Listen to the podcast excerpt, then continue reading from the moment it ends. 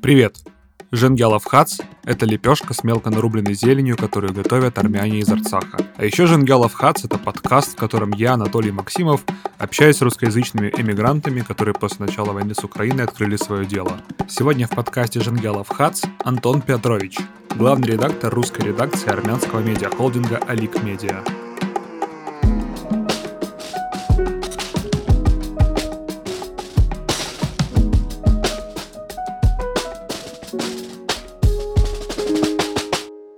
По приезде в Ереван я довольно продолжительное время продолжал читать только новости из России и Украины. Мой контекст совсем никак не поменялся, кроме проблем с жильем и банками. Я пытался найти какие-то медиаресурсы, которые бы освещали новости Армении на русском языке. Но поиски мои были тщетными. Преимущественно это были какие-то нерегулярные издания с ярко эмоционально окрашенными постами, что я для себя нахожу неприемлемым, когда речь идет о журналистике. Это, кстати, довольно большая и важная для меня тема. Я привык к стандарту в независимой журналистике, когда авторы стараются объективно описывать события, освещать происходящее из разных источников и максимально обходиться без эмоциональных оценок. И из-за этого мне сложно найти какие-то провоенные источники, которые бы также спокойно и без эмоций максимально объективно описывали войну в Украине или хотя бы российскую политику. Когда случилось очередное вторжение Азербайджана в Арцахскую республику 19 сентября, мои армянские знакомые начали активно распространять посты из разных источников о происходящем в Арцахе. И в основном это были посты не от медиа, а от людей, которые либо сами, либо их близкие принимали участие в происходящем бедствии. В то же время в Ереване начались массовые протесты на площади республики со штурмом администрации, светошумовыми гранатами и перекрытием дорог. Одним из источников, которые мне помогали узнавать сколько-то объективную информацию, был телеграм-канал Алик.ру от русской редакции Алик Медиа. К счастью, его главный редактор и, как оказалось, человек-оркестр Антон Петрович нашел время поговорить со мной о работе СМИ и о протестах в Ереване и в его родном Хабаровске. К сожалению, у нас было не так много времени, и мы не успели обсудить тот факт, что Алик Ру работает на средства фонда Джорджа Сороса, которого российская пропаганда выставляет чуть ли не сатаной. Но Антон заочно согласился поговорить со мной когда-нибудь еще раз.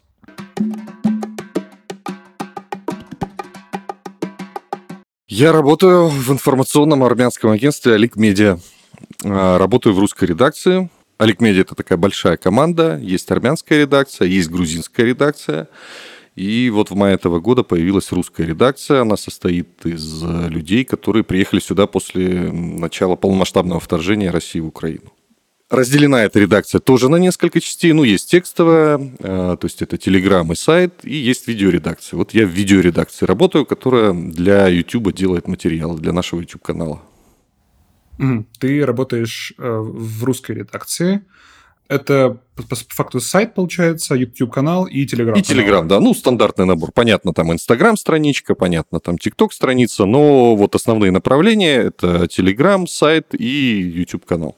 Я так понимаю, что русская редакция довольно свежая, потому что в Телеграме, по-моему, меньше тысяч подписчиков сейчас. Да, Telegram вообще такая сложная площадка. Наверное, надо начать э, чуть раньше. Для нас это дело новое. Э, что я имею в виду? Конечно, у большинства из нас есть журналистский опыт, который остался в прошлой жизни, как это сейчас принято говорить. Но мы работали все в традиционных СМИ, так называемых, то есть я с телевидения, кто-то работал э, в информационных агентствах э, классических печатных и так далее. Здесь мы осваиваем такие площадки для нас, которые не были родными никогда. То есть это тот же Телеграм, который, как оказалось, очень сложно раскачивать тот же YouTube, который, как оказалось, вообще непонятно, как раскачивать. И это такое э, минное поле, полное открытий, удач и неудач. И мы, вот, мы всему, по сути дела, э, учимся по новой. Разумеется, мы умеем создавать контент, разумеется, мы знаем, как заниматься нашей профессией, но это совсем другие площадки, которые требуют особых подходов, э, понимания осмысленного того, что ты делаешь, и как вообще это двигается, как это смотрится, как это читается. Почему сегодня вот этот материал зашел, а завтра этот материал совсем не зашел. То есть пока, пока это такое, такая история э, учебы своего рода. Вот. Э, но я считаю, что мы довольно успешно учимся, потому что если э, вот так посмотреть, ну, я не знаю, насколько это объективно сейчас фраза будет, но мы сами про себя говорим, что мы Э, самый активно развивающийся YouTube-канал на Южном Кавказе. Потому что в мае этого года, когда, в общем-то, все запускалось, у нас было на канале 20 подписчиков. Сейчас у нас почти 20 тысяч. Я думаю, что это неплохой результат. С Телеграмом все гораздо сложнее. Почему? Потому что YouTube, э, на тебя работают алгоритмы. А в Телеграме на тебя алгоритмы не работают, там э, все немножко по-другому, и нужно, нужно подписчиков э, как-то собирать. Но с другой стороны, опять же, мы начинали, э, что-то около 100 было подписчиков, ну вот сейчас там, 730 или 720, сейчас на скидку не помню. Угу. Ага. 20 тысяч в Ютубе. Я, насколько я знаю, в, в Армении самая популярная площадка это Facebook с точки зрения соцсетей. Там есть какое-то такое движение? Facebook еще сложнее площадка. Вообще непонятно, как он, э, честно говоря, работает. Но опять же, это непонятно для нас, поскольку работа в социальных сетях, акцент на социальных сетях, для нас это дело новое. По каким принципам э, Facebook продвигает или не продвигает э, какую-то информацию, будь то там пост, будь то статья и прочее. Как работают там рекламные все эти вещи, которые на раскрутку влияют. Очень, очень непростая история, но мы, мы пробуем, мы пытаемся. Вот. Э, с Инстаграмом, который, в общем-то, с Фейсбуком, э, по большому счету, интегрирован, э, ну, все гораздо проще. Там понятно, как все действует. То есть там работа такая более-менее системная. С Фейсбуком это пока такая, знаешь, игра вслепую немножко. Вот опять же, может быть, было бы по-другому, может быть, мы уже быстрее бы освоились, но у нас не очень много. То есть человеческий ресурс, он тоже ресурс. Э, которого не хватает. И вот то, чем мы занимаемся, тот объем трафика, скажем так, который мы выдаем, ну, он довольно большой, я считаю. То есть, если сайт это у нас какие-то большие серьезные тексты, Э, мы, нам кажется, что именно так нужно строить работу. То есть сайт, э, понятно, что такой, чтобы на него пришли люди, их нужно чем-то привлечь. Привлечь большими серьезными текстами. Вот сайт именно этим у нас отличается, alikru.com. Телеграм – это, понятно, оперативная информация в режиме э, ну, условной новостной ленты. Ну и YouTube – это видеоконтент, который вот должен визуально прежде всего цеплять. Если говорить о репортажных каких-то вещах, плюс Плюс это то, что условно называется э, говорилки. Ну, вот у тебя подкаст, у нас какие-то разговоры с экспертами, э, какие-то обсуждения э, даже между собой. Есть у нас такой проект плейлист я буду называть «Летучка релакантов», где мы вот собираемся сами, представители нашей редакции, и какие-то вот истории происходящие вокруг обсуждаем. А, цель канала, вообще как он создавался, а, а, вот это направление русская редакция, рассказывать о жизни Армении на русском языке. Потому что ну, все мы знаем, что в Армении, в Армении там около трех миллионов э, человек, а армян по всему свету за 10, за 10 миллионов, да. Но не только для русскоговорящих армян, которые живут за пределами Армении, э, мы работаем. Вообще, когда вот э, здесь начинаешь заниматься журналистикой, понимаешь по большому счету, что вот эта региональная история для ну, тех же жителей России абсолютно вообще непонятная, абсолютно неизвестная. Да, мы где-то там в детстве когда-то слышали, что была какая-то там Карабахская война мы что-то знаем о том, что, ну, вроде бы чего-то там, вот какой-то конфликт между Арменией и Азербайджаном. Я говорю с позиции вот человека, который живет где-нибудь там Э, в центральной полосе России, например, или в Европе те же мигранты. Все проще. Люди, которые приезжают в Армению, вообще не все про геноцид знают. Даже. Абсолютно с тобой согласен, да, даже про это не все знают.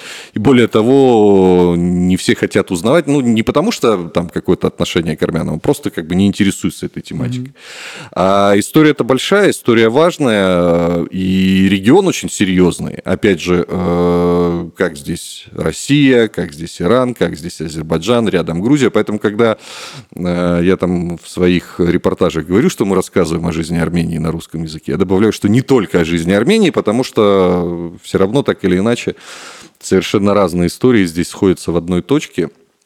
Ну, в частности, вот э, российская действующая власть э, на сегодняшний день на регион имеет влияние, а поскольку мы все противники нынешней действующей власти российской, мы противники войны э, в Украине, то ну, нужно рассказывать людям, как то или иное действие путинского режима влияет на происходящее в этом регионе. Какого, какой от этого получается эффект, э, к чему это может привести, ну и так далее. Об этом, наверное, чуть-чуть попозже. Расскажи, ты вообще когда приехал в Армению? То есть, вот сказал, в мае запустилась русскоязычная редакция. 23 года, да. Ага. А ты приехал когда в Армению? Я приехал в 22 году, я приехал э, в августе 22 года. Э, ну, решение уезжать возникло сразу 24 февраля, просто моментально. Но я не мог, вот как многие тогда, просто в один день собраться и поехать. То есть нужно было время подготовиться, нужно было время как-то себя собрать, что ли, в этой ситуации. Ну и вот в течение, в течение там, даже не полгода, наверное, чуть меньше, там, март, апрель, май, июнь, ну да, полгода, я собирался, просто надо было накопить денег там на билеты, на какой-то, ну, резерв ставки, что называется, потому что было понятно, что я приеду и работы не будет. Было понятно, что жилье дорогое. Ну и какую-то подушку там на хотя бы на месяц нужно было иметь. Для этого нужно было потратить время а, там в России, чтобы эти средства собрать. И вот в августе я прилетел. Я прилетел, я пожил э, две недели в хостеле Ковчега наверное, как э, многие э, мигранты, у кого такая э, непростая ситуация была с переездом. Ну вот потом постепенно нашел комнату, довольно долго жил с ребятами значит, в двухкомнатной квартире, соседи менялись время от времени, я почти год прожил, но вот у меня сейчас в начале осени приехала жена, и, конечно, мы сейчас уже так, нашли квартирку для себя отдельно. Работал здесь в, до этого, до Аликмедиа в армянском агентстве Амек Плюс э, до Нового года. Ну, потом пришлось э, и таксистом поработать, и курьером поработать. Ну, потому что я, в принципе, был к этому готов. То есть не было каких-то там историй, что вот-вот сразу будем звезды с неба хватать абсолютно четкое понимание, что нужно время, чтобы на новом месте чего-то придумать, как-то закрепиться. Понимание четкое было и есть, более того, я скажу, если условно завтра э, вот с этой работой что-то пойдет э, не так, Будем, наверное, искать еще какие-то варианты. Но, конечно, то, что мы сейчас делаем, на мой взгляд, это очень интересно и с профессиональной точки зрения, и с точки зрения просто расширения кругозора как такового, даже личного, потому что все начиналось с того, что ты, ты просто не знаешь каких-то имен и не понимаешь, о чем вообще идет речь. Сейчас ты постепенно, постепенно начинаешь разбираться, э, начинаешь вникать. Порой это, естественно, мешает, как всегда это было в журналистской деятельности, когда ты слишком глубоко погружен в тематику, это может мешать, потому что аудитория вряд ли так же глубоко погружена, как ты. Вот. Э, но потихоньку-потихоньку мы вот делаем такое медиа, сетевое медиа, как это сейчас принято, как это сейчас работает, ну, наверное, по всему миру. Расскажи про медиа, в котором ты работал до переезда в Армению. До переезда в Армению. Я сам из Хабаровска, это Дальний Восток. Когда армянам говоришь, что я из Хабаровска, они иногда даже крестятся, как далеко это от Армении. 12 тысяч километров. Вот. Я всю жизнь проработал на телевидении, в региональном телевидении, э, начинал от корреспондента, ведущий, автор проектов, редактор, продюсер. Ну, то есть прошел весь телевизионный спектр, который только можно было пройти на региональном телевидении. Э, там номинировался два раза на ТЭФИ регион.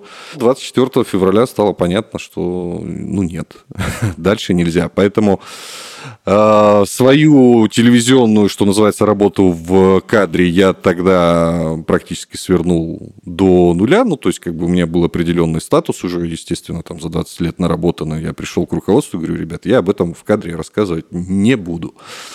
Давайте что-нибудь для меня придумаем такое где я буду полезен, но об этом я говорить не буду, потому что все помнят, что практически там за неделю были приняты все эти формулировки, что это не война, а СВО, а, что там сначала штрафы, потом, значит, тюремные сроки за так называемые фейки и прочее, прочее. И поскольку решение уезжать было уже принято, я пришел, сказал, ребята, я вот собираюсь, мне нужно время, чтобы собраться, давайте мы как бы не будем ругаться и ссориться. Ну, в общем-то, все на самом деле понимают. Э, там, у нас на компании, я, честно говоря, не помню людей, которые бы там вот на тот момент, по крайней мере, были там такими уже это частно, патриотами. Это частная медиа, Это да? частная, да, медиа. Это не государственная компания, была телекомпания «Губерния». Как бы, чего тут стесняться? Э, могу это совершенно спокойно э, об этом говорить. Э, но как все региональные компании, телекомпании прежде всего, об этом можно отдельно как бы рассказывать и долго говорить, как убивалась региональная, региональные СМИ в России. Вот. Огромная зависимость от регионального бюджета, потому что это всегда контракты, либо с администрацией края, либо там с городской администрацией. Вот это основная часть э, дохода региональных медиа на сегодняшний день, поэтому так или иначе ты зависим в любом случае от э, действующей власти.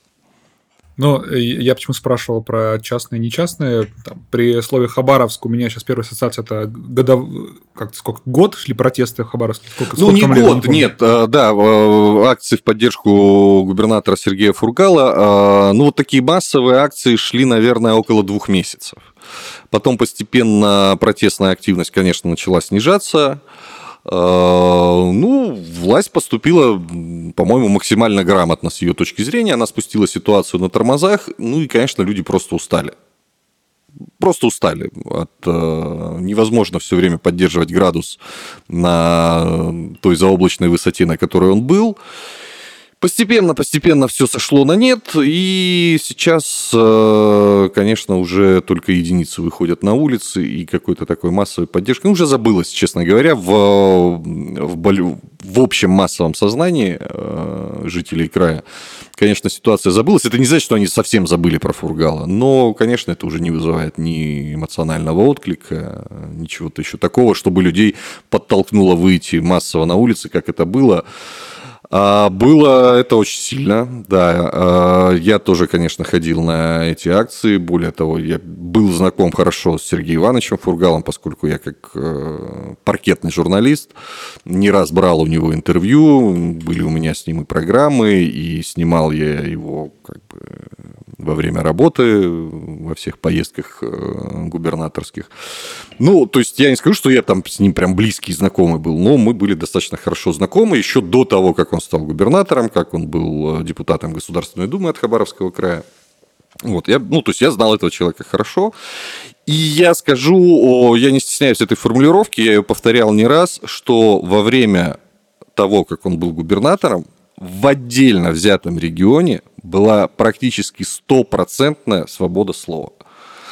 Понятно, что оставались неприкосновенные фигуры типа ВВП, а, типа его полпреда, но это вот как бы вот в остальном ни тем, ни персон, ничего бы то ни было, никаких ограничений, а, ну, я не видел.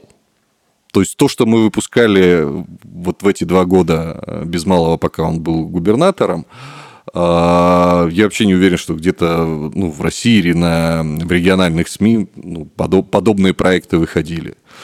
Э, открытые, без обедняков. Э, при этом это, конечно, это была всегда ну, по-настоящему журналистская работа. То есть классическая история, когда две точки зрения представлены, две стороны конфликта и прочее. Ну, то есть а, телекомпания, на которой я работал, это очень сильная телекомпания была, она давно существует, и там прекрасные кадры, прекрасные специалисты, и тех же ТЭФИ регион, там, по-моему, больше 10 статуэток э, стоит. Э, за, за разные номинации полученные, за программы, за репортажи, и про все. Ну, то есть команда профессионалов, но которые, которые сейчас работают в тех условиях, в которых э, работают все в России. Соответственно, когда были протесты, телеканал освещал более-менее честно. А, это, когда были протесты, мы их не освещали. А. Да, потому что было сказано директору, ну, можете освещать, только вы завтра уходите из эфира, вас не будет в эфире. Угу. Что я думаю по этому поводу? Я думаю, что это тогда надо было показать зубы телеканалу, по большому счету, и, опять же, освещать вот с точки зрения просто журналистской истории, репортерской даже, не журналистской, по факту. Потому что единожды поддавшись, потом, потом ты идешь на уступки гораздо проще. И, в общем-то, по большому счету, когда приехал э, губернатор действующий Дегтярев, э, вот так шаг за шагом, потихонечку, практически за год, э, абсолютно под контроль вот этого человека телеканал ушел, и там сейчас уже не вздохнуть, ничего сделать без согласования с администрацией края не могут. Ну, это как бы история такая регионального телевидения. Еще раз повторюсь, эта тема отдельная, большая, ну, можно долго про это. Да, я понимаю. Ну, для меня тоже как-то я смотрел э, на Хабаровск немножко как э, как, как за белорусами я тоже так смотрел, болел, но... Да, ну, это практически одновременно все происходило. Да-да-да. Да. И не знаю, у, меня, у меня буквально два коротких вопроса, наверное. Э, Фургала же обвиняли в том, что он, значит, совершил какое-то убийство или заказ, заказ, заказное убийство, убийство да. 20 лет назад или что-то да, такое. Да. Ну вот ты с ним общался лично, какое у тебя ощущение? Это вообще полностью сфабрикованное дело или есть ли в нем хоть что-то близкое к реальности? А, ну, естественно, у меня нет никакого ответа на этот вопрос, однозначно, я имею в виду никакого ответа. Но просто э, давайте размышлять здраво. Вот э, когда его арестовали, в этот же день вышло официальное заявление Следственного комитета Российской Федерации о том, что у нас стопроцентные доказательства. Стопроцентные.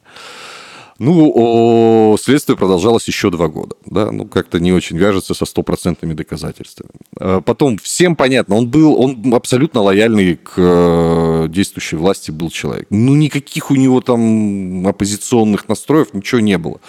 Я думаю, что он, он же не первый раз шел на губернаторские выборы, он всегда был абсолютно техническим кандидатом к там, представителям от «Единой России». А, он был депутатом. Ну, естественно, депутатов тоже проверяют, перепроверяют. И если на самом деле какая-то подобная история была, э, история, в которой его обвиняют, то но об этом знали бы давно. Вопрос в том тогда, кто его проверял тогда? Вопрос, нет, вопрос даже в другом. Вопрос, э, если знали, но все эти годы э, держали эту папочку до удобного момента, ну тогда у меня вообще к этой власти, ну вы же людоеды, вы, вы что делаете? У вас убийца сидел, э, значит, в кресле депутата, а когда, э, значит, вы решили ему отомстить за то, что он выиграл эти выборы, вы эту папочку достали. А, ну, Сергей Иванович на меня не производил впечатления э, человека, который мог организовать какие-то заказные убийства. Ну вот это мое э, сугубо личное вот впечатление от э, человека. Опять же, ну, я не могу ну, я... что-то что утверждать, Нет, было, не было ли. Я именно про впечатление спрашиваю, да. И второе, э, даже по фотографиям было видно, что народу выходило очень много. Насколько вообще было близко к тому, чтобы люди взяли администрацию, например? А, я расскажу тебе. Смотри, во-первых, почему вышли нужно немножко уйти назад, как проходили вот те самые выборы, когда он победил во втором туре. То есть после первого тура разница с действующим губернатором там была 0,2%. Uh, ничтожное количество. И почему второй тур? Потому что ни один из кандидатов не, не набрал 50% голосов. Mm-hmm. То есть тогда назначается второй тур. И вот эти 0,2%, uh, не знаю, вот просто это как электрическая волна по региону прошла, что оказывается, мы чего-то, ну, мы как-то, хоть как-то можем на эту действующую власть влиять. Понятно, что был не очень популярный губернатор э, Вячеслав Шпорт, э, такой немножко комичный персонаж, но он был такой вот стандартный единороссовский губернатор, э, значит, с надувательством щек там и прочее, прочее, прочее. Ну вот люди увидели эти 0,2%, увидели, э, что они могут влиять на власть вот хотя бы вот в своем регионе. И, конечно, там э, итоговый результат второго тура был разгромный. Там э, Фургал набрал там больше 70%. Я сейчас боюсь ошибиться. Но где-то вот такой порядок цифр. Конечно, э, его вызывали в аппарат полномочного представителя. Говорили, снимай кандидатуру, снимай. А, вот там Юрий Трутнев, пол, полпред на Дальнем Востоке. И, кстати, я думаю, именно он инициировал все это дело. И не один, я так думаю, против Фургала. А, потому что вряд, вряд ли это было санкционировано напрямую из а, кремлевских кабинетов. Это была такая месть за то, что тот э, не послушался. А он, ну вот, ну вот он сказал, да ничего я не буду снимать, идите в баню. Не буду я кандидатуру свою снимать. Причем э, я помню эту пресс-конференцию, которая первого, ну, после первого тура прошла. Я вот первым вопросом его спросил, Сергей Иванович, вы будете сниматься или нет? Он сказал нет, и он не снялся, и он выиграл. И, конечно, если бы я сейчас сделал с ним интервью, первый вопрос, который я бы ему задал, не жалеете ли вы об этих двух десятых процента, которые, значит, вы поймали в первом туре.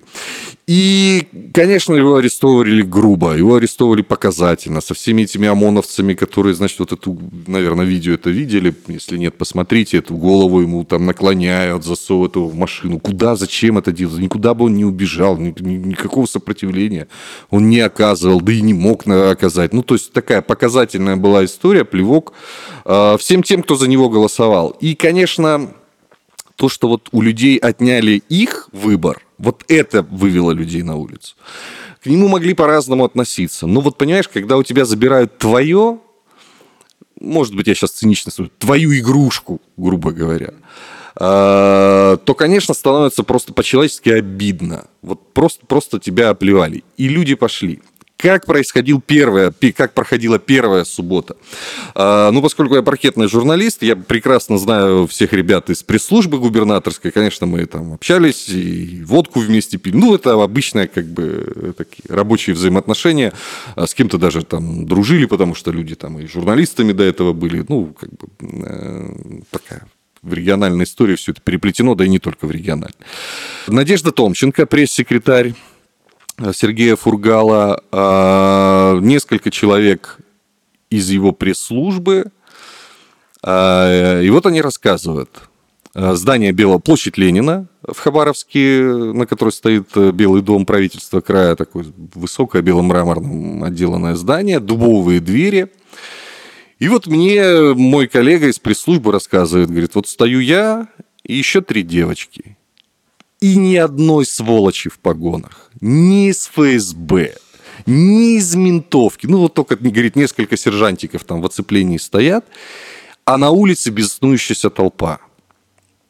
А в какой-то момент там какая-то девушка, ну, двери закрыты эти дубовые большие, подлетела девушка к этим дверям, ну, потому что эти сержантики, они там ничего не могли сделать. Их вот там стояло 15 человек, грубо говоря. Вот. Э, со всей мочи пнула в дверь, там практически вылетела вот эта панелька. Говорит, вот тогда пришел, пришло четкое понимание, что если сейчас зазвенит хоть одно стекло, то есть если будет брошен хоть один камень, то Белый дом просто возьмут. Ну и вот как вот власть сменится там на сутки, потому что вряд ли дольше бы дали все это продержаться. И тогда вот эта пресс-секретарь Надя Томченко, который, с которой мы вместе работали на, в свое время на телекомпании «Губерния», она очень невысокого роста, такая прям, ну вот девушка-девушка. Она вышла туда к людям, взяла мегафон, э, значит, попросила, что, конечно, вот мы, мы, мы постараемся передать Сергею Ивановичу, хотя не знаем, как это сделать, что вы его поддерживаете, но сейчас мы вас просим, э, значит, ну, не, не делать никаких э, промечивых поступков, ну, какие-то вот дежурные вещи такие стала говорить, и люди не стали штурмовать Белый дом. То есть вот штурма как такового не состоялось. Хотя было очень близко к этому, потому что там вы выставили заграждение площади Ленина в субботу утром, которое было сметено просто, на нее просто никто не посмотрел, люди пошли, отодвинули все эти там барьеры, э, потому что там якобы площадь будут мыть, вот, ну, стандартная история, да. А, и люди пошли по улицам. Люди пошли по улицам и ходили э, вот каждую субботу, наверное, около двух месяцев. Да, наверное, около двух месяцев, потом постепенно это пошло на спад. Ходили не только в Хабаровске. Ну, понятно, что в Хабаровске были самые массовые акции, ходили и в других городах региона. Ходили и в Комсомольске на Амуре, ходили и в районах там, и в Советской Гавани, и в Нанайском районе, да везде ходили. То есть э, когда спрашивают про численность, э, вот я тебе могу показать, у меня в Инстаграме, я специально это сохранил, эту фотографию – как э, документальное свидетельство. Я в целом видел фотографии репортажа «Медузы», и там, конечно, огромное количество Огромное количество людей. людей. То есть я могу сказать совершенно точно, что не меньше 50 тысяч э, единовременно выходило, хотя я думаю, что выходило под 100 тысяч на самом деле, потому что, ну вот, эта фотография. Вот с одной стороны идет шествие бессмертного полка. Официально было заявлено каждый раз, что это 50 тысяч человек. С другой стороны, та же ровно улица, шествие протестующих. Ну, даже визуально видно, что как минимум не меньше. Ну да. А на самом деле а, хвост растянулся еще на центральную улицу, на улицу Муравьева-Амурского. Поэтому, по моим прикидкам, там э, в пиковые моменты там, ну, до, до 100 тысяч выходило для 600-тысячного города. В Хабаровске 600 тысяч человек? 620 тысяч человек населения. Думаю, что миллионник. Нет, не миллионник, да. А, ну, вот, ну, 20% населения почти Почти вышло, вышло на улицу. Да, то есть это, конечно, была колоссальная история. Ну, такой пик, это была где-то третья, наверное, суббота. Вот она, конечно, была самая пиковая, самая массовая. Тогда да, но потом, потом все спустили на тормозах. Э, и самых активных уже гораздо позже стали и задерживать, и административку на них заводить. Ну, там уже классическая схема пошла. Как считаешь, что случилось бы, если бы полетел первый камень в стекло Белого дома? Слушай, ну, не знаю, что случилось бы. Конечно, никто бы не дал этот Белый дом удержать. Э, я думаю, что понятно, что всех бы протестующих оттуда выгнали, и кого-то, может быть, даже бы уже, уже тогда задержали. Но при той растерянности, которая была, по крайней мере, в силовых кругах, да и во властных кругах, ну, до понедельника там люди бы посидели точно. Пока бы, знаешь, с Москвой созвонились, ай-яй-яй-яй, что делать, как же быть. А, пока бы там а, команда прошла все инстанции. Я думаю, что пару дней бы власть принадлежала бы а, участникам акции протеста. Я люблю видеоигры, и хочется представить, как я сохраняюсь, э, загружаю старое сохранение, бросить первый камень, посмотреть, что будет. Потому что я... Пошли бы круги по воде. Я думаю, конечно, пошли бы. Потому, потому что... что рядом Влади... Владивосток, который всегда был более живым, чем Хабаровск, э, потому что там с 2009 года, начиная, были такие жесткие подавления акций протеста, но они касались э, попыток ввода запрета на ввоз праворульных машин. Вот. И, собственно, на меня как бы вот это видео 2009 года, когда во Владивостоке люди вокруг елочки водят хоровод, привезли ОМОН из центральной части России, ну, потому что понятно было, что свои не будут разгонять.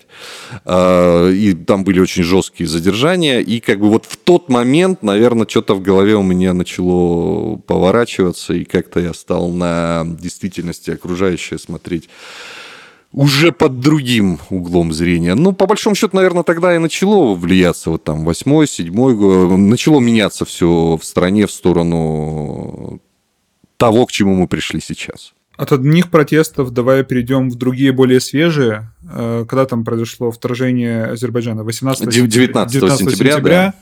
Да. Э, что происходило в Ереване? Я видел очень много кружочков с твоим лицом в канале Аликру. Ну, мы практически в круглосуточном режиме освещали э, эти акции протесты, начиная с 19 сентября, и первый штурм, и взрывы светошумовых гранат, и первые камни. Э, все мы это снимали, обо всем мы рассказывали, все это показывали. Слушай, ну, э, я не знаю, совпадет у тебя, совпадут ли у нас с тобой ощущения. Главный момент, когда я приехал в Армению, я это очень четко помню. Ты смотришь на полицейского, и у тебя не возникает чувство тревоги. Абсолютно. Все это, соглашаются, это, да? Это, это, это аж странно было как-то. Даже я выходил 19 э, вечером, мы с женой шли прямо через площадь Республики поздно вечером к друзьям, и я вот вижу, стоят ОМОНовцы, они со щитами, они там забаррикадировали вход в дом правительства. Но у меня вообще ноль тревоги. Я смотрю, ну, Абсолютно. стоят люди, стоит ОМОН, ну ладно. Типа как-то ко мне, на меня никто не обращает внимания в целом. Ну, иду, иду, ладно. Как проходили эти штурмы? У меня вообще возникает порой ощущение, ну, то есть, э, вот просто я это видел в ежедневном режиме, то есть, э, акции там почти неделю продолжались без малого, ну, вот такие э, глобальные. Э, первый день, конечно, был самым э, ну, ярким, если можно так сказать, уж простите, да, опять же, за да, если можно чаю, э, за профессиональную деформацию. Вот. Э, подходят участники акции протеста, они о чем-то, какие-то вот лидеры, видимо, мнений там или всего этого дела, подходят обсуждают что-то с полицейским руководством, которое здесь же находится, расходятся. Ну, может быть, ну, я не очень хорошо знаю армянский, хотя, конечно, пытаюсь учить там, ну, так, чтобы вот на слух уловить где-то там, о чем говорят, конечно, еще не могу. Потом начинается, вот подтягиваются ребята плотного телосложения э, со стороны протестующих в удобной одежде. В какие, э, перед ними выходят люди пожилые, начинают громко, значит, женщины, пожилые люди кричать на полицейских. Они уходят. А перед этим еще там молодежь проходит, значит, наклеечки клеит на щиты э, с флагами Арцаха. И потом начинаются попытки штурма. Летят бутылки с водой, летят камни, и как действуют полицейские? Я ни одной дубинки не увидел за эту неделю. То есть, да, выходят клинья, особо буйных э, задерживают, утаскивают куда-то за оцепление, но чтоб кого-то били дубинками, чтоб кого-то там возили лицом по асфальту. Ну, не было этого. Да, в первый день было несколько... Три светошумовых гранаты э, были взорваны. Э, ну, вот это было брошено под ноги, чтобы вот отошла больше светошумовых гранат не было. То есть, видимо, где-то э, в руководстве Армении прям прошла команда. Вы что творите? Какие светошумовые гранаты? Э, все понимают, что это общее горе. Э, та беда, которая случилась в Арцахе. И те там больше 100 тысяч беженцев, которые приехали после этого в Армению. А, ну, конечно, это не, это не значит, что власть будет давать возможность там, заходить протестующим в свои правительственные учреждения. Правительственные учреждения. Это нормальная реакция. Но никакого скажи, скажи сколько было. их было вообще? Их, по ощущениям, было ну, ну не больше пары тысяч в, а, в пике, нет? В, в пике нет. Ну, смотри, а, если мы берем непосредственно у здания э, правительства Республики Армения, то Там в... же было два митинга. Один перед зданием правительства, другой был перед посольством России. Э, да, другой был перед посольством России. Причем, как я понял, это были абсолютно разные протестующие, потому что, если ты помнишь, на площади республики э, уже на второй день э, схема была такая, там люди собираются, перекрывают дороги, никого полиция не трогает при этом. Все, все, полиция следит, чтобы водители, знаешь, горячие армянские водители не переехали там тех, кто перекрыл дороги. А потом где-то там, по-моему, в 7 или в 6 часов собирается большой митинг, выстраивается на площади э, сцена привозная, ставится звукоусилительное оборудование и проходит, ну, вот митинг, где там, значит, был сформирован э, вот комитет этот, который должен был э, по заявлению его участников заняться тем, что вот попытаться отстранить от власти действующее правительство. А, вот на этот митинг, по моим таким прикидкам, ну, тысяч десять собиралось. Потом, конечно, большая часть расходилась. Э, у самого здания правительства, вот активных э, протестующих, те, кто шли на штурм, предпринимали попытки штурма, но, наверное, ну да, наверное, тысячи две э, в пик, в самый пик было. Но самый пик был, мне кажется, это именно первый день, когда это была абсолютно стихийная история, конечно же. Ну, потому что на всех это обрушилось просто как, как, не знаю, снежная лавина, хотя э, армяне этого не признают, но, слушай, ну мы же с тобой откровенно понимали, наверное, еще весной, что, ну, что-то к этому как-то и идет, когда блокада была в самом разгаре. Но здесь это запретная тема. То есть Арцах это символ, Арцах это, как некоторые говорят, даже определенный стержень, который скреплял э, нацию. Я не уверен, что это справедливое замечание, но такие суждения я тоже слышал. Э, вместо того, чтобы готовиться, ну, как бы это была запретная тема, потому что э, любой политик в Армении, который бы сказал, что мы будем сейчас принимать какие-то программы на случай, э, если Арцах э, захватят, это он расписался бы просто ну, в своем политическом смертном приговоре. Ну, насколько это правильно, я не берусь судить. Но факт, данность вот такая. Поэтому, конечно, когда пошли беженцы, когда поехали беженцы, мы знаем, что творилось в Горисе, мы снимали то, что происходило в Горисе, мы показывали на нашем YouTube-канале, писали об этом. Горис – это приграничный, а, приграничный город, город, в котором да, да, для аудитории, был такой чтобы было понятно. перевалочный пункт э, для беженцев из Арцаха в города Армении. Да, то есть вот э, сам Арцах, э, Лачинский Лачинский-Бердзорский коридор, ну, сейчас уже, наверное, Лачинский, это азербайджанское название, там КПП азербайджанское. Э, и это вот я был там еще, когда была блокада, несколько раз ездил, тоже снимал там э, материалы. Ну, это вот прям вот бутылочное горлышко которая, конечно, вот все эти 100 тысяч человек, э, хотя, как заявляли власти Армении, до этого все время 120 тысяч человек в Арцахе же э, проживают. Ну вот выехало 101 600 человек, и в Арцахе сейчас даже по официальным данным Баку там что-то около... Десятки человек. Ну, человек 40 вот осталось. Угу. Ну, то есть вот, вот выехало все население э, региона, по сути, там за неделю. Конечно, это бутылочное горлышко, конечно, вот на этой армянской стороне небольшой относительно действительно э, город Горис. Совершенно потрясающей красоты места, совершенно обалденные вот э, все эти туристические места.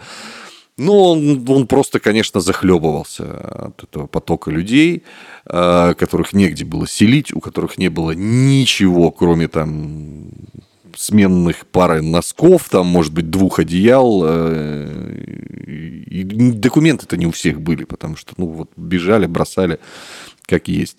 Да, нужно было к этому готовиться. Мое мнение, меня могут вот армянские слушатели заклевать, но я считаю, что к этому надо было готовиться. Это было понятно, что так или иначе э, будет волна беженцев. Э, конечно, что это будет в таком масштабе представить себе было сложно, но понять, что после блокады, если блокада закончилась бы миром и открыли бы тот самый э, Лачинский коридор, я думаю, что люди бы все равно массово поехали. Не в таких объемах, но речь бы шла о тысячах. Надо было готовиться к их приему? Безусловно, надо было это делать.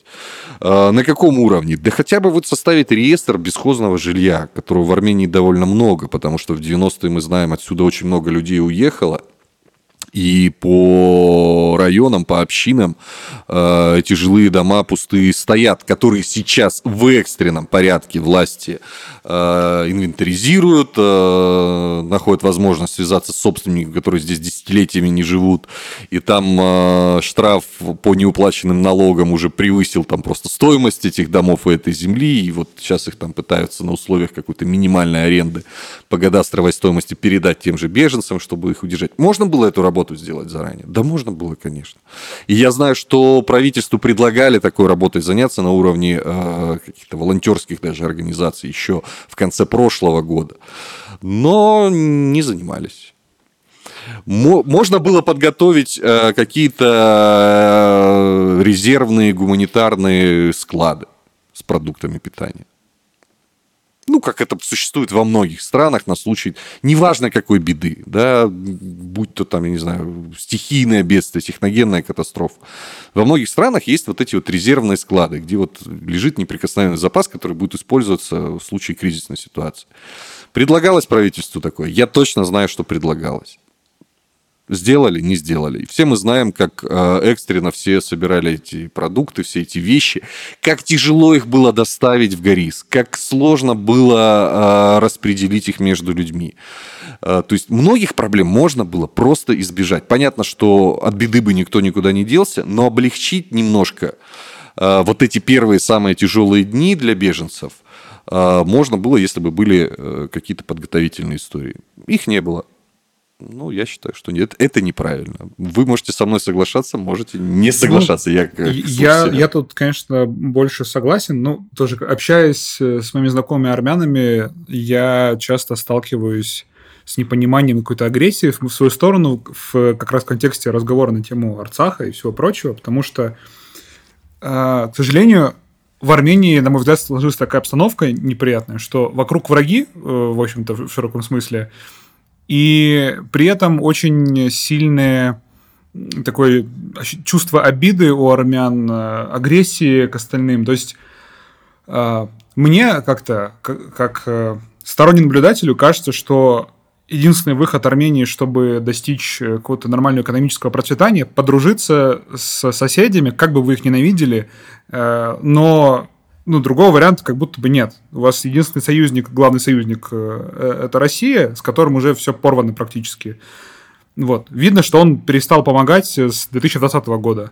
и даже раньше, наверное. Вот. И очевидно, что нужно перестраивать какой-то вектор политики в какую-то другую сторону. Конечно, как, как минимум какую-нибудь Европу и США, но как максимум пытаться уже восстанавливать отношения с Турцией и Азербайджаном, к сожалению. Но я вижу, конечно, что для многих людей это больная тема.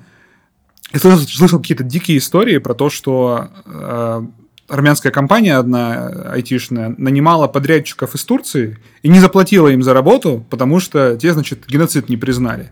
И для меня это ну, как-то, ну, типа... Жутковато. Это очень странно. Ну, то есть, С точки зрения здравого смысла. И здравого смысла, и в целом, думаю, блин, я все понимаю. Э, миллион, миллионы э, убитых людей – это отвратительно и ужасно.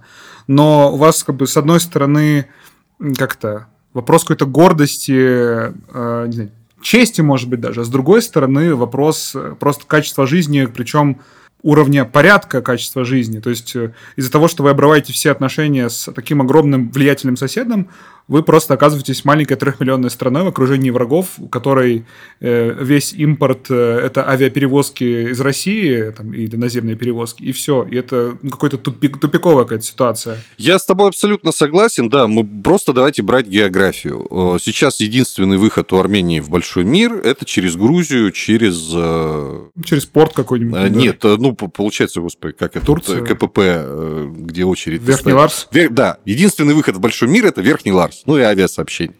Все, больше никаких на сегодняшний день связей у Армении транспортных, если я ничего не путаю, нет, нету. Даже через Иран нету, хотя Иран как бы считается дружественной страной для Армении, то есть он поддерживает ее в конфликте с Азербайджаном. Просто Иран тупиковая ветвь, из него даже ничего никуда да, не выходит. Совершенно точно, да. То есть э, грузопоток в, из Ирана и обратно э, существует, но дальше, да, действительно, он никуда идти просто не может. Э, что касается э, соседей ближайших, это Азербайджан и Турция. Ну, я об этом говорил в эфире, да. Э, опять же, я готов повторить эти слова, готов принять э, волну негатива по этому поводу. С Азербайджаном все понятно. Это боль близкая, э, близкая по времени, я имею в виду. Да? Это вот э, все рядом, все еще свежо, все еще живы свидетели того, что э, делал Азербайджан с армянами. Хотя азербайджанцы ровно обратное говорят, что делали армяне с азербайджанцами. Ну, там, если у нас сейчас останется время, про комментарии под видео можно будет поговорить чуть-чуть, чуть-чуть подробнее. Но уж с Турцией, ребята, ну давно нужно было налаживать экономику как э, в программе, по-моему, у Осетинской, этот самый миллионер-то... Варданян? Э, нет, не Варданян, а лондонский. Чичваркин. Он же сказал замечательную сразу. Гроши, фразу «гроши режут сталь» абсолютно справедливо. Если бы вот, вот э, в Армении эти, в течение этих 30 лет пыталась как-то налаживать экономические связи с Турцией, я думаю, что и ситуация была бы сейчас совсем другая. И э, ну, в этом году предпринимается эта попытка открытия пограничного перехода с Турцией. Ну, пока эта вся история забуксовала. Ну, Посмотрим, что там будет дальше. Э, что касается отношений с Азербайджаном, ну вот э, на прошлой неделе выступление Никол Пашиняна, премьер-министра Армении в Европарламенте, он открыто говорит о том, что, э, и это для него политический риск на фоне всего происходящего, что мы готовы к открытию транспортных коммуникаций и с Азербайджаном, и с Турцией. А, ну, сейчас как бы мяч на, на той стороне. Но вы поймите, какая ситуация на той стороне. Та сторона сейчас победитель. Они настаивают на том, что мы будем диктовать условия с учетом того, что, что в Азербайджане, что в Турции, это же авторитарные режимы. Ну, давайте вещи своими именами называть. А что такое маленькая победоносная война для авторитарного лидера? Ну, конечно, он будет эту карту сейчас раскручивать по полной. Э, чем это закончится, не знаю. Мы внутри события очень сложно судить. Ну, вот я сейчас больше всего боюсь, что Азербайджан вторгнется еще и в Южную Армению. А, в да, в Сюникскую область. область. И, конечно, такие прогнозы существуют, но, что называется, держим пальцы крестиком, конечно, ну, это будет уже совсем, совсем какая-то... Э, она и сейчас абсолютно жуткая, да. И я там, когда разговаривал, э, делал интервью с, там, с представителями из Азербайджана, да, там людьми, не, неофициальными. Я пытался спрашивать, а, а зачем вот он, она вам, вот эта земля, да, Арцах-Нагорный Карабах? Ну, ну, вот вы вернули в 2020 году 7 а, районов, которые Армения у вас э, отвоевала. Вы вернули в 2020 году эти районы. Ну вот что вам сейчас? Вот зачем? Это наша земля. Ну, слушайте, ну это же с точки зрения здравого смысла это моя точка зрения, опять же, можете не соглашаться. А, ну, очень спорный аргумент. Ну, вам что, земли вокруг мало? Ну, ребята, ну, ну, ну чего? А, вы сейчас победили, да, вы сейчас... А кто вам сказал, что через 30 лет все в корне не поменяется? И это опять будет война? вот мы должны там отомстить за наших павших. Да павшим все равно. Кому вы должны? Да. Вы о детях подумайте, что через 30 лет им вот этот ваш триумф, может быть, придется расхлебывать по новой. Зачем вы запускаете эту бесконечную череду зла? Вместо того, чтобы ее гасить. И в этом смысле тот же Пашинян, мы помним еще и... Он на протяжении там, последних двух лет, насколько я знаю, он, он говорит о том, что он готов признать, э, что, Ар... да, что Арча, Арцах входит в территорию Азербайджана. С точки зрения армянского политика это, это очень... Самоубийство в целом. Самоубийство, но он продолжает последовательно это говорить. И он говорил это до 24-часовой войны, это он говорит, говорил сейчас в том же в Европарламенте. И, и Просто прочее. обеспечьте безопасность. Обеспечьте безопасность, да, на условиях там автономии, не автономии, особой экономической зоны и прочее. Что говорит азербайджанская сторона? Мы когда-то вам это предлагали. Ну, предложите еще раз. Вы отвоевали эти семь районов. Ну, проявите э, снисходительность сильного. Да, вы сейчас тут с военной точки зрения гораздо сильнее. А сейчас что вы сделали? Вы думаете, вот те дети, которые стояли э, голодные, на холоде, ночевали в этих машинах э, два дня на этом КПП азербайджанском, они это забудут? Никогда они не забудут этого. Вы думаете, они забудут блокаду, когда... Ну, я видел эти истории, когда я приезжаю в лагерь беженцев уже здесь, на территории Армении, и дети спрашивают, а можно две ложки сахара в чай положить? Потому что они 9 месяцев того сахара не видели. Вы думаете, они это забудут? Ну нет, они это не забудут. А сейчас вы что, будете продолжать, значит, э, пляски на костях, что называется, с криками «Вы тут все, как это говорят азербайджанцы, вы тут хай, и вся эта территория – это вообще западный Азербайджан». Вы что, ребят, ну так же не бывает в истории, что все заканчивается сегодня. Оно продолжается завтра и на протяжении десятилетий. Поэтому, если здесь э, не будет каких-то попыток наладить именно, э, ну, для начала транспортное сообщение, то, конечно, эта история будет бесконечна, к сожалению, к огромному. Это еще, конечно, сильно перекликается с историей с Израилем, который тоже в окружении врагов. Абсолютно. И абсолютно. многие аналитики сейчас, конечно, ругают Израиль за то, что они не занялись э, нормализацией отношений с соседями. И только Совершенно и делали, точно, что огораживались да. и бомбили. Тут, э, но Израиль с точки зрения э, военных сил, конечно, сильный игрок в своем регионе. В Армении... И военных, и финансовых да, возможностей. в Армении, конечно, не так, но тем не менее... Тоже... Ну, кто скажет, что через 30 лет будет по-другому? Нет, что вопрос... останется так же. Вы смотрите, IT-сектор а, Армении, он же еще до начала войны в Украине, до начала полномасштабного вторжения России в Украину, он развивался семимильными шагами. Да. А мы понимаем, что IT – это новая нефть. Кто вам сказал, что через 5-7 лет э, экономика Армении не сделает какой-то колоссальный рывок. В течение, даже не через 5-7, а в течение 5-7 лет. А мы по итогам 22 года видим, какой рост был экономический. И более того, он сохраняется и в 23 году. Да-да-да. Так что... Азербайджан всегда был достаточно сильным, и он как бы растет, а у Армении как раз тенденция с точки зрения сил, наоборот, нисходящая.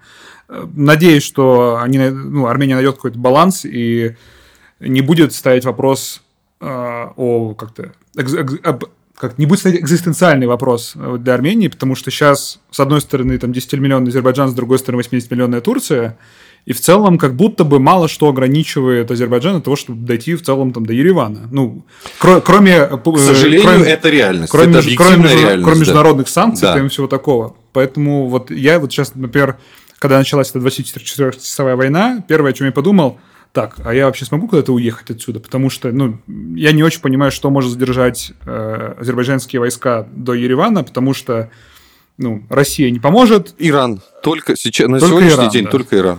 Вот. А, и мы знаем, и то у него же там граница какая-то Конечно. очень маленькая. Там, ну, сторону... по, по крайней мере, э, вот и сегодня, 23 э, октября, когда мы с тобой разговариваем, сегодня началась э, встреча в формате 3 на 3 в Тегеране, где участвуют министры иностранных дел и Армении, и России, Азербайджана, Турции, Ирана.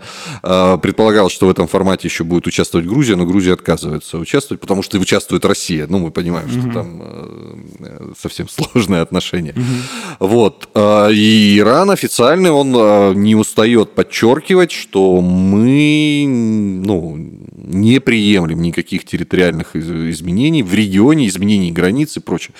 Объективно на сегодняшний день сдерживает только Иран. Мне кажется, я могу ошибаться, опять же. А, почему, почему я так говорю?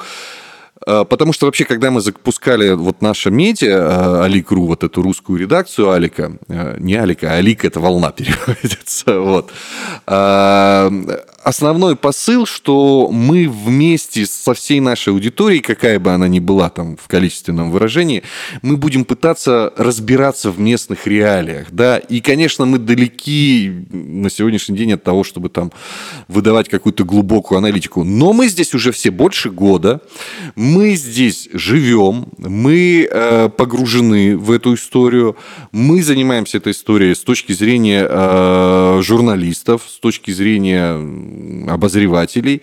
И, конечно, мы кое-что уже знаем. А, можем ли мы претендовать на какую-то глубокую оценку? Конечно, нет. Ну, для этого мы и работаем. Расскажи, каково было тебе переезжать в Армению Почему спрашиваю? Я айтишник, мне просто, ну и многим айтишникам просто, во-первых, потому что у них часто удаленная работа, э, зарплата, которая позволяет быстро копить деньги, чтобы там на 2-3 месяца в новую страну приехать, найти новую работу и не париться по этому поводу. Вот. Э, у тебя работа достаточно офлайновая. Как ты принимал решение о переезде э, и каково тебе было на месте, когда ты приехал уже сюда, в Армению? Ну, смотри, я повторюсь, вначале я об этом говорил, решение было принято моментально. То есть э, я из Хабаровска, э, как вот здесь я с, там с ребятами или с кем-то общаюсь, он говорит, мы в 6 утра услышали. А мы услышали об этом в, середине, в разгар рабочего дня. У нас был там 6 плюс э, 7, ну, то есть час дня, там, грубо говоря, 2, 2 часа дня. Разгар рабочего дня. И решение было принято моментально. Все. В принципе, конечно, как э, и у многих дальневосточников, я не скажу, что там у большинства и прочее, но такой край-то для жизни не очень приятный. И в голове, что мы когда-нибудь отсюда уедем, держится у многих. И у меня это в голове держалось. Ну, вот этот щелчок, что, ну, вот все, если не сейчас, то, ну, то есть все, все сошлось одно к одному. Я понимал, что ну, со своей профессией в чужой стране без знания языка, ну, это там что-то близко к утопическим, конечно, историям найти работу, хотя мне повезло очень. Э, вот. Ну, я был готов ко к чему угодно. Надо будет таксистом, ну, вот я работал таксистом. Надо как, будет... как тебе было в эти моменты? Вот ты работал таксистом, говорил, курьером подрабатывал. А ты не жалел, что переехал? Какие у тебя были Нет, ощущения? Ни секунды секунды, ни секунды я не жалел. Конечно, были сложные моменты, я не буду кривить душой, но когда прям, ну, мигрантская доля, она непростая. Даже будь ты айтишником, будь ты хоть кем, ты все равно, это, это все равно история непростая. А, было, конечно, тяжело, но а, все мы знаем, что столько тепла, сколько дают армяне приезжим, ну, я за всю свою жизнь не видел. Как я увидел там в первые, не знаю, дни, недели, месяцы. И это очень помогало. Ну, то есть ты просто выходишь на площадку там покурить вместе с соседом, и что-то вы как-то начинаете общаться, и, и, и ты выходишь, э, возвращаешься в квартиру, что ну что, прорвемся, нормально, все будет. Вот. Э, ни секунды я не жалел. Я влюблен в эту страну. Э, я никогда здесь до миграции не был. Я ехал сразу, чтобы остаться. То есть это не рассматривался ни как там временный вариант, ни как транзитный вариант. Я ехал сюда, чтобы остаться. Я надеюсь, что у меня получится закрепиться, потому что я уже, как бы, мы все тут потихоньку обрастаем, начиная с банковской карты, заканчивая, вот я сейчас планирую там ВНЖ уже оформлять, чтобы потом на гражданство, э, потому что я хочу это сделать до окончания действия российского загранпаспорта, А продлить я его, скорее всего, не смогу, потому что в этом году у меня заканчивается действие общегражданского российского паспорта. Тебе 45, 45 лет, да, будет. А чтобы его поменять, надо ехать в Россию, а я этого делать не хочу, да и опасаюсь уже, если честно, после там, тех материалов, которые выходят у нас на канале. Ну вот, то есть надо до конца действия загранника получить армянское гражданство, чем я как бы и намерен заниматься там, угу. в ближайшей перспективе. Ты упомянул, что там были проблемы, в том числе с деньгами. Сейчас, работая на Аликмедиа, ты получаешь нормальную зарплату? Ну, я получаю зарплату, которая позволяет, э, ну, достаточно комфортно жить. Я, я не могу ходить там в рестораны, позволить э, себе, но на, на еду, на квартиру, ну, хватает. И даже чуть-чуть э, получается откладывать на черный день. Но ну, это меньше, чем было в России. Слушай, по нынешнему курсу уже а, больше. А. Вот, ну, конечно, конечно, когда я приехал, а, ну, то есть, э, если в России я там получал ну, там, грубо говоря, там, 2000 долларов, да, что для региона, ну, ну, ну, я там был звезда регионального масштаба. У меня был телевизор, у меня было радио и, и прочее. То, приехав сюда, я стал получать там 200 долларов. Ну, конечно, это колоссальная разница. Ну, ничего. Справились. А, а Сейчас ты... это уже чуть больше, но все равно это там как бы... У тебя позиция э, в редакции, ты главный редактор или как, как Корреспондент. А, просто корреспондент. Корреспондент, да. Здесь немножко у нас э, такая структура Э, ну, не как мы привыкли э, там, в классическом СМИ, где есть там главный редактор, там главный продюсер, там линейные редакторы, да, там коры и прочее. Команда небольшая, поэтому мы занимаемся там универс... стали универсалами, да, как это было на заре там моей работы. То есть я до этого никогда сам не снимал, никогда сам не монтировал. Но поскольку я 20 лет видел, как это делается, Конечно, я взял камеру и пошел снимать. Потому что я знаю принцип съемки. Я не снимал, но как это делается, я знал. Угу. общий, средний, крупный. Стандартно. Панорамка, там какой-то интересный план, обработать деталь. Ну, то есть я знаю, как снимается для контента видео, для новостного контента, для информационного. Вот. Взял телефон, пошел снимать. Все. Для Ютуба, для репортажки, ничего кроме телефона вам не нужно. В этом я убедился, меня никто не переубедит, что это не так. Mm-hmm. Абсолютно. Там не нужно качество там Full HD, там 4К и прочее. Все. Вот ваш iPhone, э, там, или, не знаю, Samsung или Huawei, не суть. Mm-hmm. Он, все, это ваш рабочий инструмент. Штатив к нему добавьте и микрофон. А, дальше. Я э, всю жизнь э, сидел на монтаже своих материалов. То есть монтажер монтировал, я с ним рядом, мы там работали, это совместная работа. Я видел, я знаю, как работает программа, я видел, я знаю принципы монтажа. Да, я не так быстро это делаю, как э, это делает профессиональный монтажер. Ну, с каждым днем я какие-то фишки узнаю, осваиваю и, и Факту ты все делаешь сам. Все и... сам, да. Офигенно. И это обычная история. Ну, то есть мы все, все вот... У нас видеоредакции три человека, а мы все вот э, занимаемся. Э, ну, слушай, с другой стороны, прокачиваешь свои скиллы, угу. получаешь новые навыки, ну, это же классно. Да. У меня финальный блиц. Что ты делал два года назад? Два года назад. Да. Это получается... 23 20... октября 2021 года. 21 год, два года назад. Слушай, доработал я, то есть э, вставал в 5 утра, потому что в 7 утра у меня начинался эфир на радио до 10 утра он длился. После этого я шел э, на телекомпанию, готовил там, неважно, будь то какой-то проект, либо работа над э, текущей репортажкой. Э, и часов в 10 вечера, там в 9 возвращался домой, потому что, как правило, у меня вечерние эфиры были на телевизоре. Вот, вот я занимался своей работой то, что у меня есть возможность заниматься здесь своей работой, это огромное счастье. Мне повезло. К сожалению, так повезло далеко не всем, кто отправился в миграцию. А с другой стороны, может, и хорошо, что не повезло, что люди нашли себе какую-то другую э, профессию, историю, потому что наша профессия, она все равно погранична. Сегодня ты нужен, а завтра, завтра тебе все равно придется осваивать что-то новое. Сложно сказать. Жизнь, жизнь очень длинная штука. Э, за что я благодарен миграции? Э, так вот, если тоже двигаться к финалу. Очень простое понимание пришло. Ты, наверное, часто слышал, и в чатах об этом писали, и где-то там мигранты, релаканты об этом говорили. Вот там за 30-35 лет всего два чемодана, все, что вот нажил. Ребята, всего два чемодана нужно для жизни, как оказалось. Как оказалось, для жизни нужно всего два чемодана. У меня был чемодан, там сумка с ноутбуком и гитара за спиной. Все. Ничего для жизни больше не надо. Машины... И, то, и, то, и то даже много, два чемодана. И, и то это даже много. Квартиры, машины, это все приходящее, уходящее. Без этого абсолютно спокойно э, можно обойтись. Захотите на новом месте, заработайте. Нормально. Для жизни нужно только два чемодана. Это открытие, ну, для меня просто вот э, очень яркое, очень сильное. Оно дает тебе очень мощнейший стимул к тому, что ты можешь все. Угу. У тебя дети есть? Да, двое детей. А, они в России, потому что они от первого брака. Мы с женой развелись. Старшая сейчас э, на первый курс поступила, младшая 12 лет. А, я, конечно, по ним безумно скучаю. Это, наверное, самое тяжелое, что может быть в эмиграции, если ты уехал без э, детей. Ну, так просто сложились жизненные обстоятельства.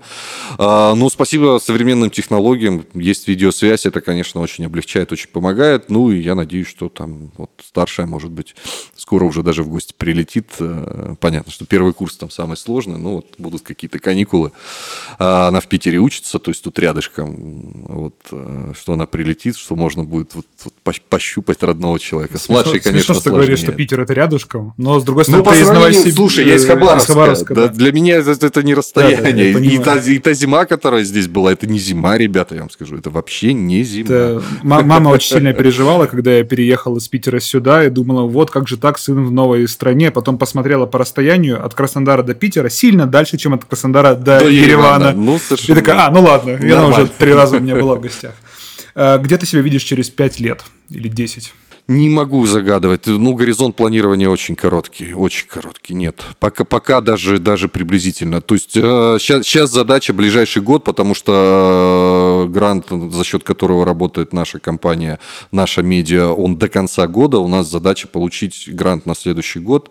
Э, поэтому пока вот, вот очень короткий горизонт угу. планирования. Ты когда уезжал из России, как ты чувствовал, насколько примерно вот это все, э, насколько война Навсегда. вообще?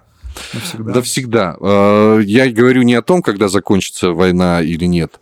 Э, ну, навсегда в масштабах человеческой жизни. Потому что... Э, ну, то есть я, без шансов вернуться. Я и даже не собирался. Ну, слушай, ну, опять же, ну, давай мы просто посмотрим назад. Нас, Россию ждет период анархии, это совершенно однозначно. Россию ждет период смуты, когда будет грызня за власть, это совершенно однозначно. Это продлится десятилетиями. Угу. Нет. Я за свою жизнь пережил все кризисы современной России. Я 78 -го года рождения, начиная от э, перестройки, заканчивая 24 февраля 2022 года. Нет, хватит, я, я не хочу, я не вернусь. Мне противно находиться там э, э, с этой властью рядом. Просто на расстоянии, неважно, там, километра или скольки. Мне, мне просто физически это противно. Нет. А то, что там не будет ничего хорошего на протяжении долгих лет, да, я с большим уважением отношусь вот ко всем этим проектам, там и первым рейсам и прочее, но мне кажется, это, это, это наивная история. Опять же, можете соглашаться, можете нет. Ну, я себе при отъезде ставил оценку в 20 лет, Наверное, да, так и есть. А, ну вот, ну, 20 лет. Ну, зачем мне, зачем мне в 60 65. возвращаться? Я, я не вижу смысла. Ну, да я в 45 даже, в 48 не вижу смысла возвращаться. Ну, так, у меня есть мечта привести хотя бы детей в Россию, там, бабушки с дедушкой. Ну, там, может там. быть, все понятно, когда-то съездить там и прочее. Сейчас никаких вот ну, да, желаний да. ехать туда нет абсолютно. У меня все. Если у тебя есть что-то, что ты хочешь еще сказать, э, да, я да. с удовольствием. Да, говорить тому, у тебя замечательный чай. Во-первых, спасибо за чай. Наверное, это во-вторых. А во-первых, спасибо, что пригласил на разговор. Вот конечно, как говорится, всегда использую любую площадку, чтобы сказать о себе. Заходите на наш сайт alikru.com, наш э, телеграм-канал, да, Аликру Армения глазами релакантов, ну и, конечно, наш YouTube-канал э, Аликру э, на английском с буквой Q. Мы всем рады. Я думаю, что если, если пойдет, можем еще как-нибудь встретиться при желании. Потому что тема аудитории, вот той тематики, которой мы занимаемся, это, кстати, отдельная история, потому что у нас очень большой процент зрителей из Азербайджана. Да, я, если будет интересно, мы давай об этом как-нибудь еще поговорим. Огонь. Спасибо огромное, что пришел. Рад. Вы слушали подкаст Жангелов Хац, и с вами был его ведущий Анатолий Максимов. Подписывайтесь на телеграм-канал подкаста, ссылку на него вы найдете в описании к этому выпуску. Там же вы найдете ссылку на мой Patreon. Подписывайтесь, чтобы поддержать выход новых эпизодов. Делитесь своими любимыми выпусками с друзьями. Мне сейчас очень нужна поддержка. Совсем скоро я начну выпускать видеоверсии подкастов и дополнительные материалы. Также в описании к подкасту есть ссылки на соцсети Аликру. Читайте новости Армении на русском языке. Услышимся совсем скоро. Мерси шат. Аджугицун.